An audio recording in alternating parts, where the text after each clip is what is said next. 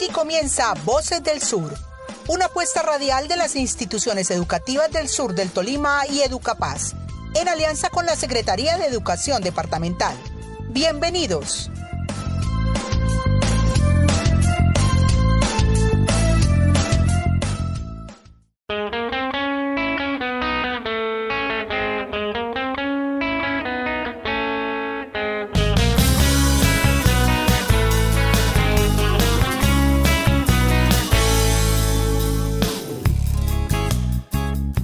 Desaprender. Sacarnos de la cabeza aquellas tantas palabras que nos dijeron y que nos lastimaron. Que somos feas, que somos gordas, que somos demasiado delgadas, que no tenemos buen cuerpo, que si nuestra nariz o si nuestro cabello, o nuestras piernas o nuestras manos, que somos inútiles, que no sabemos hacer nada bien, que si somos tontas o ingenuas, que si nunca fuimos suficiente o si nunca hicimos lo suficiente, que si las malas notas, que lo que nos faltaba, que si cualquier cosa. Desaprender y volver a creer que somos fuertes, que somos poderosas, que somos imparables, que somos talentosas, que somos importantes, que somos maravillosas, que somos perfectas tal cual somos, que la belleza es relativa y que cada una de nosotras somos hermosas, sin más desaprender, desaprender que no somos todo lo malo que nos dijeron que éramos y volver a empezar, pero esta vez más conscientes, más valientes, más fuertes. Aceptar que no hay nada malo en nosotras, que así como fue tan fácil creer eso que nos dijeron que éramos, es fácil creer en nosotras mismas, creer en que somos suficientes, fuertes, inteligentes, valientes. ¿Qué necesitas desaprender? ¿Qué necesitas aprender? Damos la bienvenida a todos nuestros queridos oyentes de Voces del Sur. Luego de escuchar esta reflexión que nos tropezamos en las redes sociales, damos inicio a nuestro programa sobre un tema que a todos nos atañe, la autoestima. Hoy estamos en compañía de Isauro Gutiérrez, Didier Gallego y quien les habla Clemencia Guarnizo, docentes de la institución educativa Bilbao del municipio de Planadas. Y para entrar en materia, por Isauro, cuéntenos cómo afecta el maltrato psicológico a nuestros niños y niñas. En pleno siglo XXI, una de las enfermedades que está oculta dentro de una sociedad y que está causando mucho daño es el maltrato psicológico. El maltrato psicológico es conocido también como un abuso psicológico o emocional. Esta clase de maltrato comprende comportamientos como poner en ridículo, intimidar, insultar, rechazar o humillar a un niño y aunque te resulte difícil de creerlo, es aún más frecuente que la violencia física, así como lo escuchas. De hecho, un estudio de la Universidad de McGill de Montreal, Canadá, nos dice que uno de cada tres niños del mundo sufre alguna experiencia de abuso emocional. El abuso emocional es una clase de maltrato silencioso, cuyo actor suelen ser los padres. ¿Por qué hablamos de un maltrato silencioso? Sencillamente porque las marcas no se pueden observar a simple vista, pero las heridas provocadas por los insultos, el rechazo y la humillación son profundas y pueden generar problemas de autoestima, inseguridad, creando posibles niños víctimas del bullying. Si nos ponemos a hacer memoria, tú, yo, es posible que en algún momento de nuestras vidas hemos pasado por un maltrato emocional o psicológico. A continuación le contamos cuáles son los síntomas del maltrato emocional en los niños. Problemas en la escuela. Falta de concentración, desinterés o bajo rendimiento escolar. Otro aspecto es problemas alimenticios que pueden generar un aumento o también una pérdida de peso muy marcados en el bebé. Otro es el baja autoestima, como también la depresión y la ansiedad. Y también el mal comportamiento, que puede evidenciarse como falta de respeto a la autoridad o a las normas establecidas. La agresividad es otro de los síntomas de maltrato, que puede expresarse de manera verbal o incluso física. Puede ser el caso de un niño o niña que tras sufrir abuso emocional en casa se transforme en un acosador de algún compañero en el colegio. Otro aspecto es la búsqueda de obtener el beneplácito de los adultos. En su deseo de complacer se esconde la necesidad de ser querido y protegido. Como también otro síntoma marcado es el niño presenta problemas para dormir y también el descuido físico en caso de utilizar ropa inadecuada para la estación del año y poca higiene personal. ¿Cómo evitamos el abuso emocional en casa? Bueno, muchas veces los padres reaccionamos ante las travesuras de los niños con gritos. El estrés que acarreamos del trabajo puede volvernos seres irritables que reaccionen ante la menor situación, tomando como provocación que un niño se niegue a comer, haga muchas preguntas o simplemente llore de cansancio. Frente a estas situaciones, no es extraño que algunas veces la reacción común sean los gritos o las frases de estilo cállese o, o lo callo. Como se trata de hechos aislados, la solución es sencillamente disculparse. Y muy bien, Isabro, ¿qué ocurre con algunas actitudes o abusos? Ahora bien, ¿qué pasa cuando los gritos, las burlas y las humillaciones son la moneda corriente? En estos casos, hablamos de abuso psicológico. A veces pensamos que una simple palabra es inofensiva y que sirve para formar el carácter y la disciplina de nuestro hijo, pero su poder es tal que con decirla una sola vez podemos abrir una herida profunda que se va a reflejar en la autoestima baja.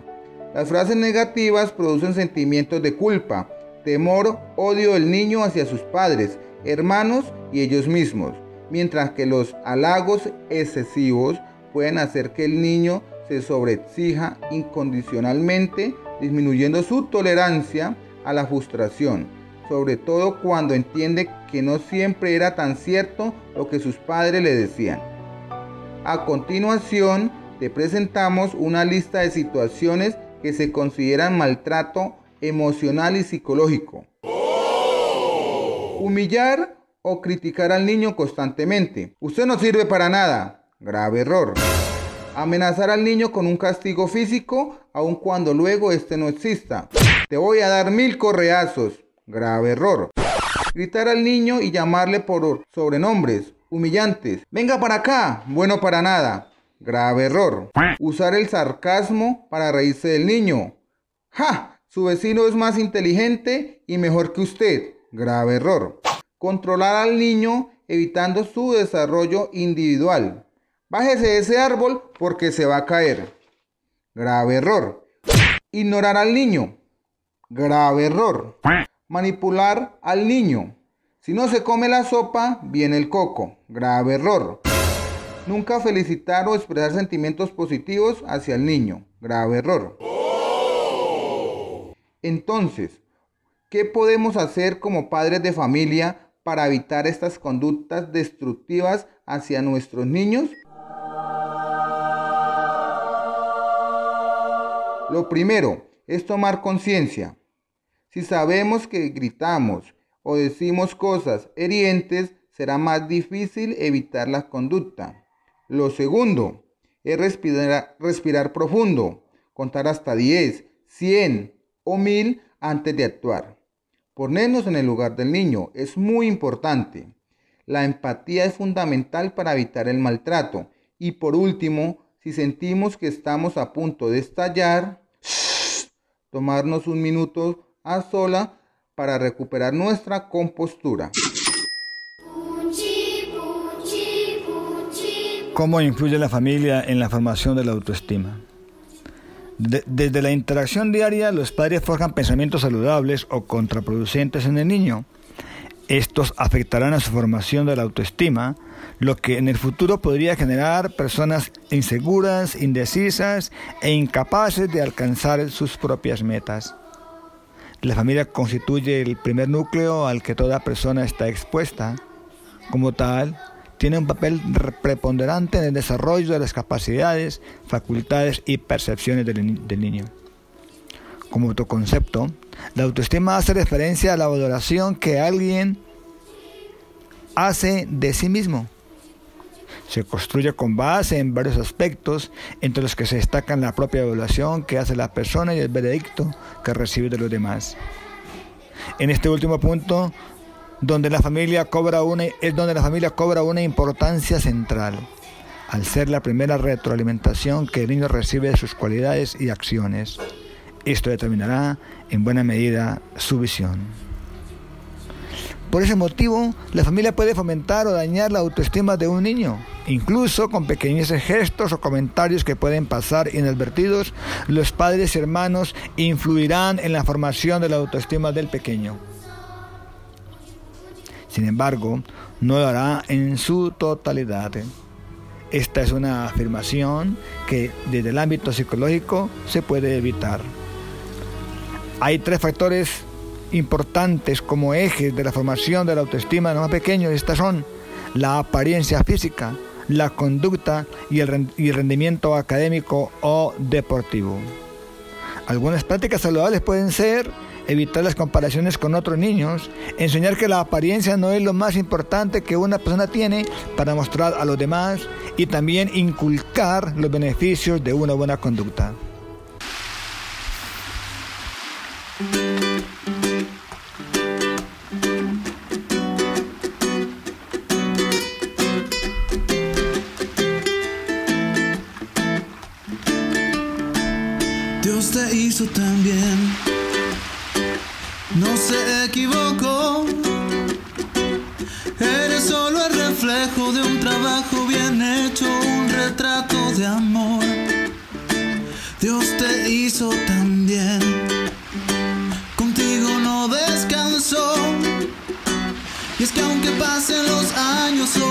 Y días, tú te pones mejor. Dios te hizo también, contigo no escatimo. Y es que todo lo bueno y más hermoso del mundo está en tu corazón. Cuando Dios pensó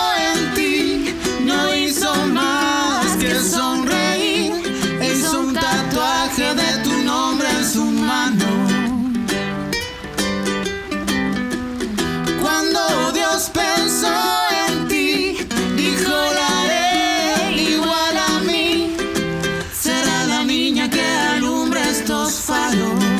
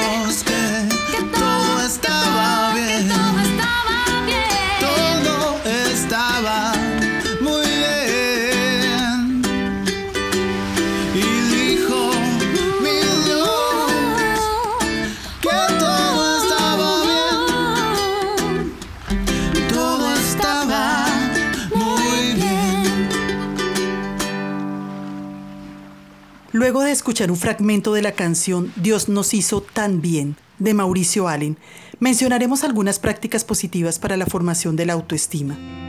Con el objetivo de posibilitar un sano desarrollo de la autoestima en niños y niñas, hay algunas recomendaciones que toda familia debe tener presentes. Primero, transmitir confianza y afecto. Es importante que se le transmita confianza hacia lo que puede lograr. Si le impide emprender una actividad porque no va a poder, no estamos haciendo más que limitar su confianza. Por el contrario, lo que se le debe inculcar es que con esfuerzo y dedicación las metas pueden ser cumplidas. Segundo, dejarlos probar y fallar si es necesario.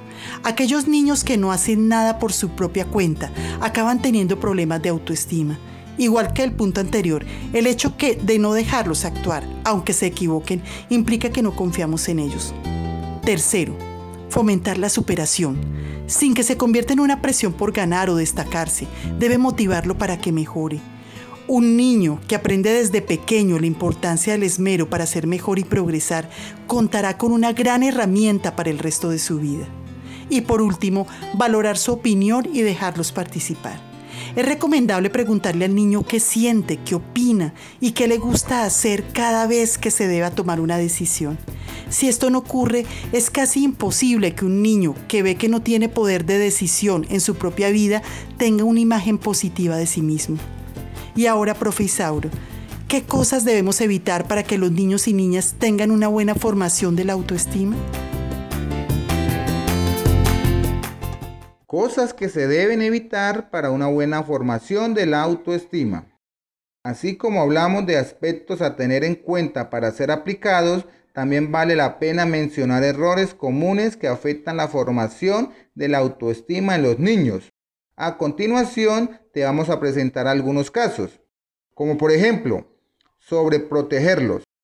Esta forma de crianza no es más que el reflejo de la inseguridad de los padres pueden tener consecuencias como timidez, dependencia, introversión, inseguridad y la falta de confianza en sí mismo, entre muchas más.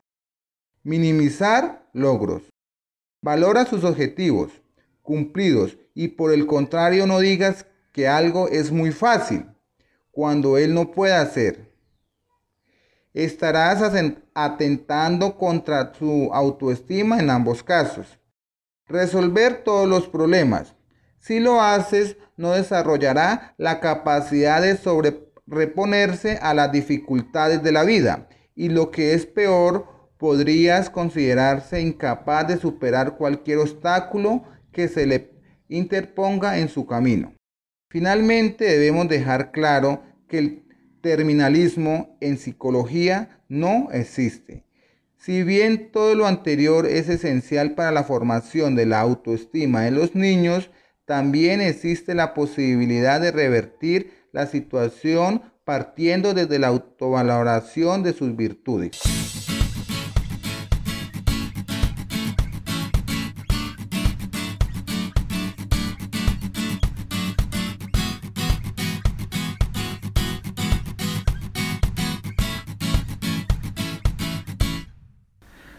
Siete maneras para motivar a nuestros hijos a rendir mejor en la escuela. Ten las expectativas adecuadas. Los niños son muy conscientes de cómo los padres lo perciben y muchas veces ajustan sus expectativas según lo que piensan los padres.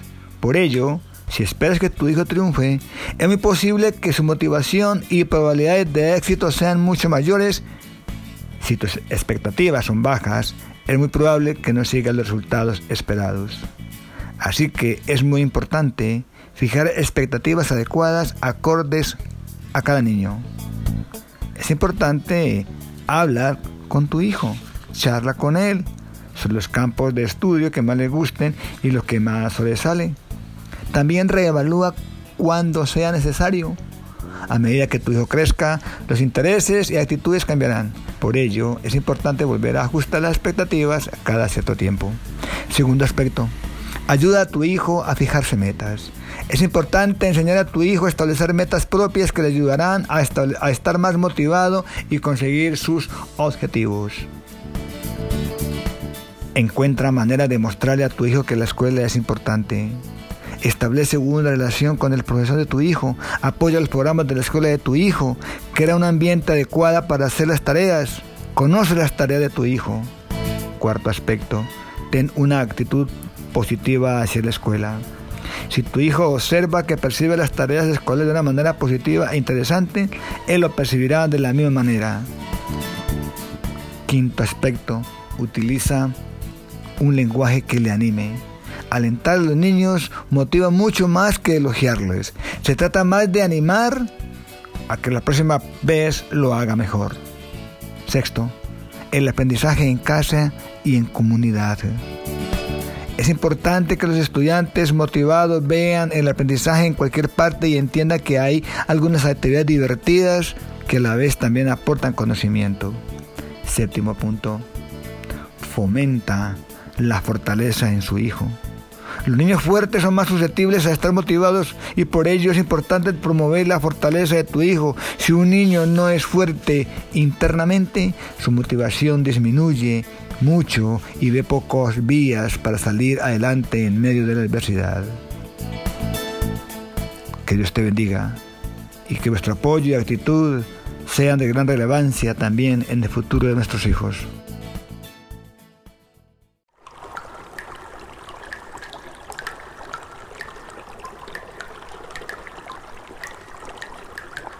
Cuando una gota de agua cae constantemente sobre una roca, esta gota perfora la roca, pero no por su fuerza, sino por su constancia. Cuando un niño recibe maltrato físico y psicológico de manera permanente, como esa gota que cae sobre la roca, termina formando un orificio en lo más profundo de su ser, ocasionando en el niño daños difíciles de sanar en su edad adulta. Esas palabras desobligantes, humillantes y actitudes descalificadoras hacia el niño o la niña quedan marcado en su cerebro, ya que todo lo que les digamos será determinante para ellos. Somos su espejo y ellos creen todo lo que les decimos.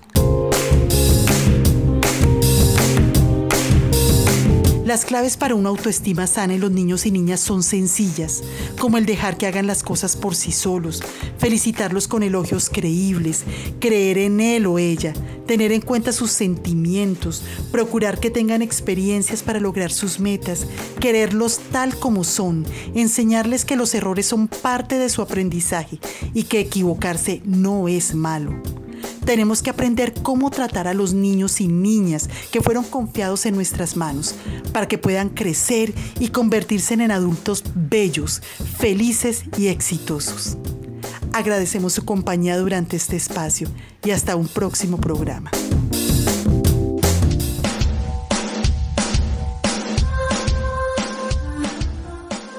Hasta aquí nuestro programa de hoy. Esperamos que haya sido un espacio de aprendizaje para la comunidad. Los esperamos en una próxima emisión de Voces del Sur, una apuesta educativa por la paz. Hasta pronto.